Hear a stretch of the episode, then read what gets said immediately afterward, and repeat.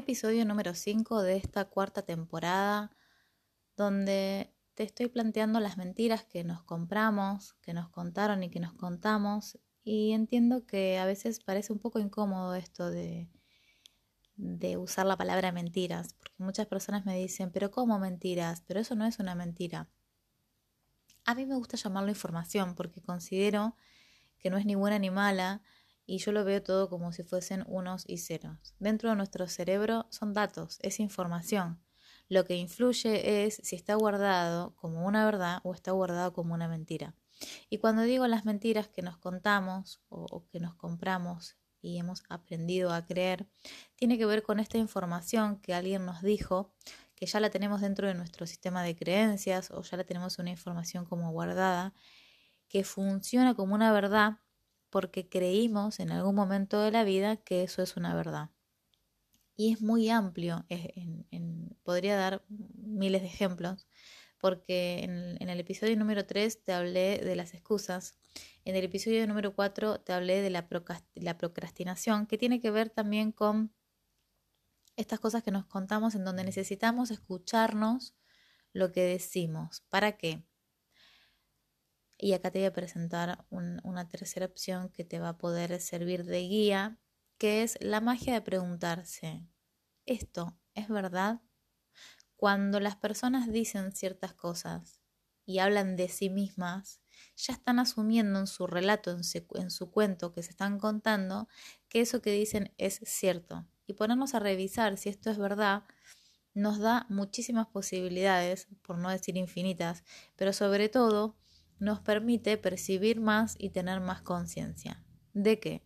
De revisar si lo que estamos diciendo es una opinión, si es un punto de vista o si es algo que consideramos como la verdad que está haciendo de gran eh, influencia o peso en nuestras vidas. Por ejemplo, cuando repito que todo lo que nos impide ser o hacer lo que uno quiere es una excusa, solo que la disfrazamos de motivo, generalmente las personas me quieren convencer y decirme, no, no, no, pero es un motivo porque en verdad no tengo tiempo. Y si nosotros logramos escucharnos cuando hablamos, nos vamos a dar cuenta, además de que la excusa del tiempo está en el puesto número uno, lo, que, lo único que tenemos es tiempo, tenemos el ahora. Y la cuestión es, ¿qué vamos a elegir hacer con eso? Eh, si nos podemos hacer responsables de ser dueños de nuestras vidas o no. Porque claro que si no puedo responsabilizarme de mi vida, ¿qué voy a hacer? Voy a tirar la responsabilidad para afuera. ¿Y, qué tiene como consecuencia esto? Que voy a creer que los demás tienen la culpa de lo que a mí me pasa. Entonces, eh, en este sentido es importante que uno tome conciencia que cuando uno hace esto, nos estamos quitando nuestro poder personal y lo estamos poniendo en, el afuera. En el, afuera puede ser cualquier cosa, puede ser en el, ay, nunca tengo tiempo, o puede ser en, otras personas cuando, cuando responsabilizamos y, bueno, esto me pasa ahí sí, porque, porque mi suegra, porque mi marido, porque mi mamá, porque mi abuela, porque mis hijos. Sí, no importa en quién lo pongamos, pero cuando lo estamos poniendo afuera, significa que primero me lo saqué de mí y ese poder ahora quedó ahí afuera eso que queda ahí afuera, de alguna manera, nos empieza a controlar. Es decir, tenemos, tenemos la falsa percepción o la ilusión que nos sentimos controlados por eso. Pero por eso que está ahí afuera y que uno siente que, que nos controla, o sea, cualquier cosa, porque puede ser también un miedo.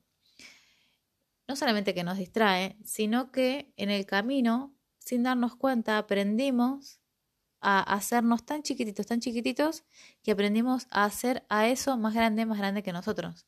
Y la realidad es que no hay nada más grande que nosotros, a menos que uno lo haya creado. Entonces, pueden ser las excusas o puede ser la autoimagen que uno crea en esta historia de, ay, porque no termino nada de lo que empiezo, porque, ¿quién te dijo eso? Y si empezamos a escarbar y nos preguntamos, ¿de dónde vos sacaste esta idea? Alguien ya te la dijo seguramente tu mamá, tu papá, tus hermanos, generalmente tiene que ver mucho con, nuestros padres o cuidadores, de quién te dijo esa idea, que después en el tiempo te la alimentaron varias personas, que pueden ser los maestros, los profesores, tu pareja, en, tu ambiente laboral han alimentado que esa semillita, esa idea, ese punto de vista que te hacen creer que vos sos algo que no sos. ¿sí? Confundimos mucho eh, quiénes somos con qué elegimos. No son lo mismo. Lo que vos elijas no habla de quién sos, simplemente habla de qué elegís. Entonces, todos elegimos un montón de estupideces que no nos damos cuenta hasta que, bueno, podamos reconocer y decir, ah, mira las estupideces que estoy eligiendo, me permite darme cuenta y decir, ah, ahora voy a elegir algo que funcione para mí. Para eso primero tenemos que reconocer que estamos eligiendo y que lo que elegimos no nos, no nos funciona. ¿Para qué? Para elegir de nuevo y poder revisar. Tal vez no, no, no tengo tanta claridad con qué es lo que funciona para mí ahora y voy a tener que probar. Pero si mi foco no es probar y estar viendo y estar revisando para encontrar y darme cuenta qué es lo que funciona para mí, es porque o estoy entre la procrastinación o las excusas, pero en realidad son todas mentiras de no poder hacerme cargo de qué es lo que estoy verdaderamente eligiendo. Entonces, hay que elegir. O elijo a las excusas o me elijo a mí. O elijo la idea de, ay, sí, porque soy un procrastinador. O me elijo a mí. Eh, ay, porque de la autoimagen, de lo que sé que te hayan contado, o, me, o te elegís a vos. Vas a tener que elegir, no puedes elegir las dos cosas, porque son casi opuestas, por no decir opuestas. Si vos te elegís a vos, eligiéndote a vos, vas a poder después elegir lo que quieras. Pero si vos no te tenés a vos mismo, es porque en el camino te abandonaste. Y vas a tener que darte cuenta que te abandonaste para qué. Simplemente para elegirte. No pasa nada eh, estamos bastante educados para, para, abandonarnos, para priorizar a los demás, para priorizar las necesidades de los demás, para complacer, ni hablar, para, para, para complacer que, que nos deja en una sumisión importante con respecto a esto. Tenemos mucha educación eh, en, en, este sentido, con poner primero a los demás y, y pasarnos la vida complaciendo o cumpliendo las expectativas de alguien más. Pero cuando uno se da cuenta de esto, la importancia no es el juicio, no es juzgar ni criticar a nadie y decir, ay, mira lo que hice, lo que me hicieron, no, para nada. Simplemente es, ah, ahora que me doy cuenta, puedo volver a elegir. Entonces, solamente tenés que estar presente para poder volver a elegir. Si estás en el pasado o estás en el futuro, no vas a poder elegir ahora. Es decir, sí o sí, tienes que estar en el momento ahora, en el momento presente y en el presente vas a poder elegir lo que quieras. Y lo más importante que tengas en cuenta y que recuerdes esto es que tu elección crea.